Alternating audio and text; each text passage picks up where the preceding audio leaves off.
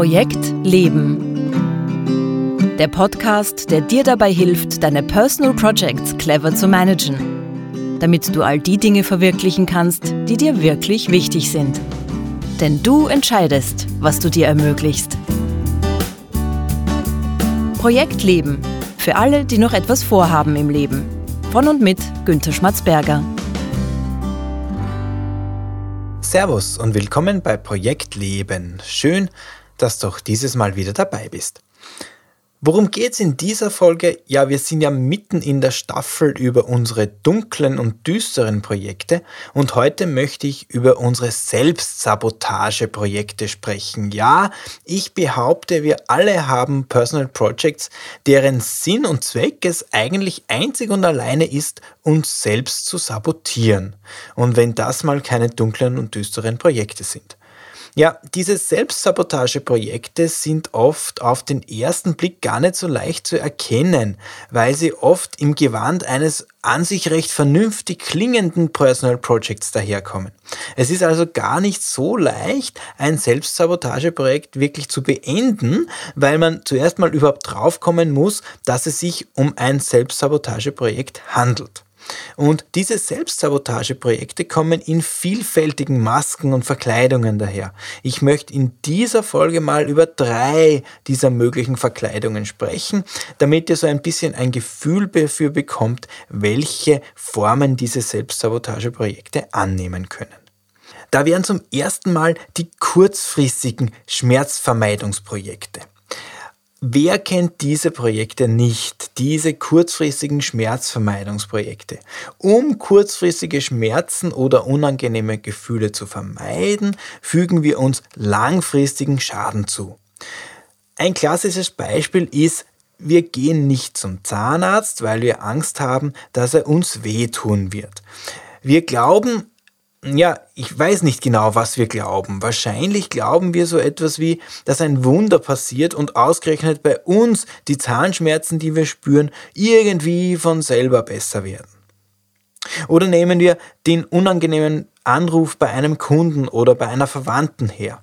Wir verschieben diesen Anruf lieber auf morgen und morgen verschieben wir ihn auf übermorgen und übermorgen verschieben wir ihn auf nächste Woche, weil ja, warum eigentlich? Weiß ich nicht genau. Wahrscheinlich, weil wir glauben, dass morgen auf einmal die Situation wesentlich angenehmer sein wird als heute. Dabei, glaube ich, ist es viel wahrscheinlicher, dass je länger wir mit diesem Anruf warten, je länger wir den Anruf verschieben, dass die Situation immer unangenehmer wird. Handeln wir also in Wirklichkeit nicht völlig gegen unsere eigenen Interessen, wenn wir diese kurzfristigen Schmerzen vermeiden, aber dafür in Kauf nehmen, dass wir langfristig viel länger und intensiver darunter leiden werden? Ich glaube ja, und trotzdem gibt es diese Selbstsabotageprojekte in Form dieser kurzfristigen Schmerzvermeidungsprojekte. Diese Selbstsabotage dabei ist nämlich ganz genau, dass wir bei diesen Projekten im Grunde völlig gegen unsere eigenen Interessen handeln. Es ist natürlich nicht in unserem Interesse, dass wir am nächsten Tag nicht ausgeschlafen sind und dennoch binge-watchen wir bis Mitternacht. Garrett Gunderson, das ist ein amerikanischer Blogger, der hat das mal so beschrieben. Es gibt aus seiner Sicht Hard-Easy Projekte und Easy-Hard Projekte. Also Easy-Hard, äh, einfach schwer Projekte, das sind eben zum Beispiel Projekte, wenn wir ein unangenehmes Gespräch auf später verschieben. Das ist kurzfristig easy, aber langfristig machen wir uns das Leben damit nur hard und harder.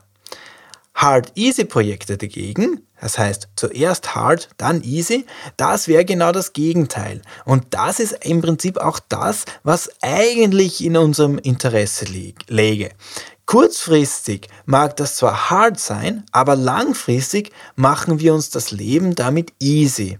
Und genau diese hard-easy-Projekte, die sollten wir bewusst wählen. Im Zweifelsfall ist nämlich immer Hard Easy die bessere Strategie als Easy Hard. Easy Hard ist im Prinzip immer eine Selbstsabotage. Die zweite Maske wären sogenannte Oberlimit-Projekte.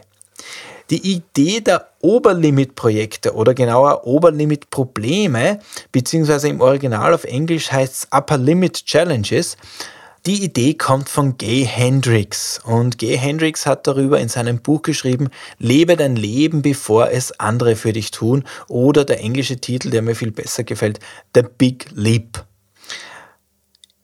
Gay Hendricks beschreibt darin folgendes Phänomen, das wir in unserem Leben immer und wieder beobachten können und das er vor allem in seinem eigenen Leben beobachtet hat.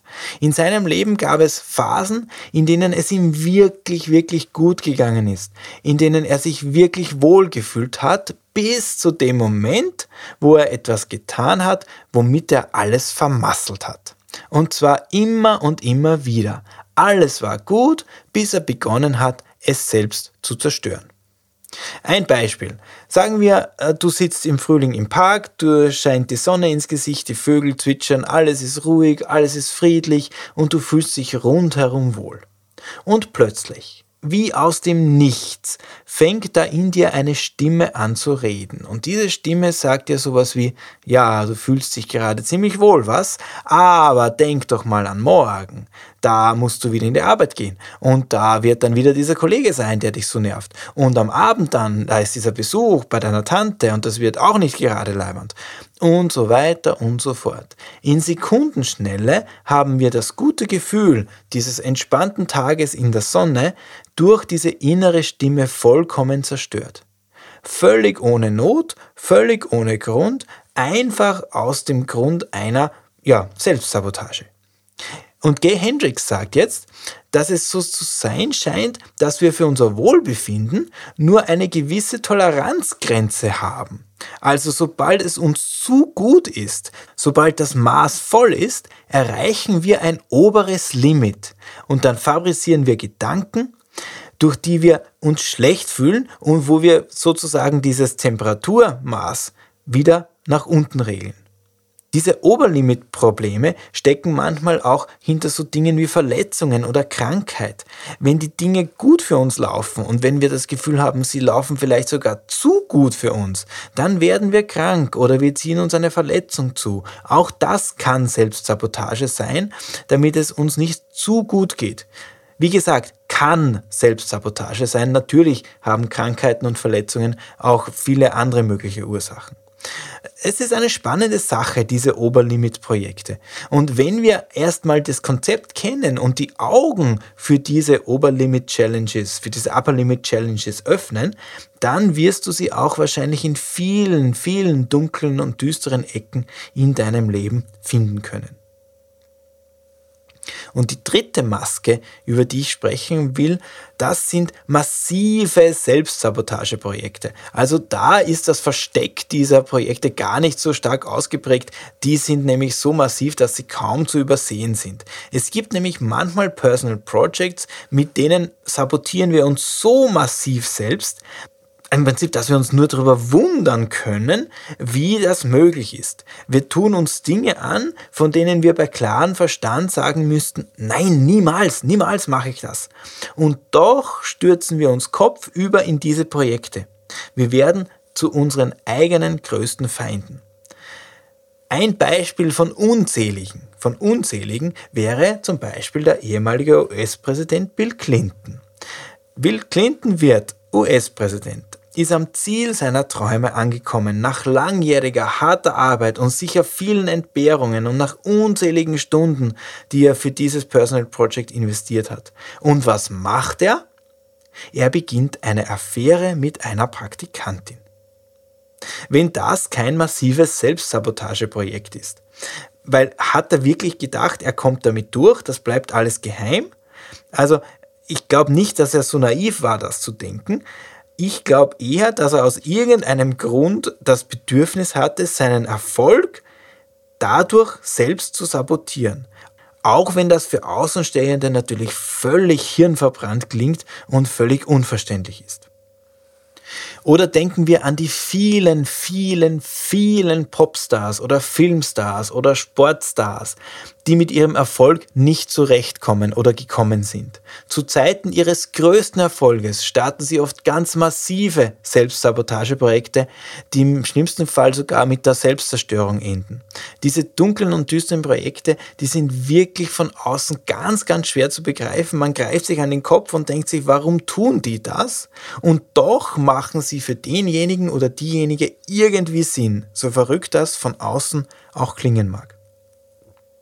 Aber das liegt eben in der Natur unserer dunklen und düsteren Projekte und ganz speziell dieser Selbstsabotageprojekte. Rein aus der Perspektive der Vernunft sind diese Projekte nicht zu verstehen. Und doch gibt es sie. Und es gibt sie in großer, großer Zahl. Und es gibt sie ganz massiv. Und die richten viel, viel Leid in unserem Leben an.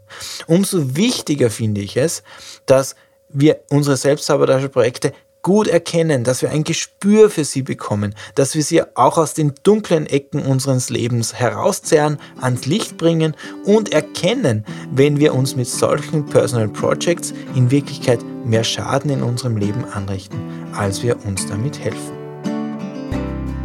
Und das war's auch schon wieder für diese Folge von Projekt Leben. Wenn du jetzt ein oder zwei Inspirationen für deine eigenen Selbstsabotageprojekte bekommen hast, dann hat sich dieser Podcast auch schon wieder gelohnt. Alle Links und Infos zu dieser Folge und die Folge zum Nachlesen findest du wie immer auf www.projekt-leben.jetzt. Trag dich dort gerne auch in den Projektleben Newsletter ein.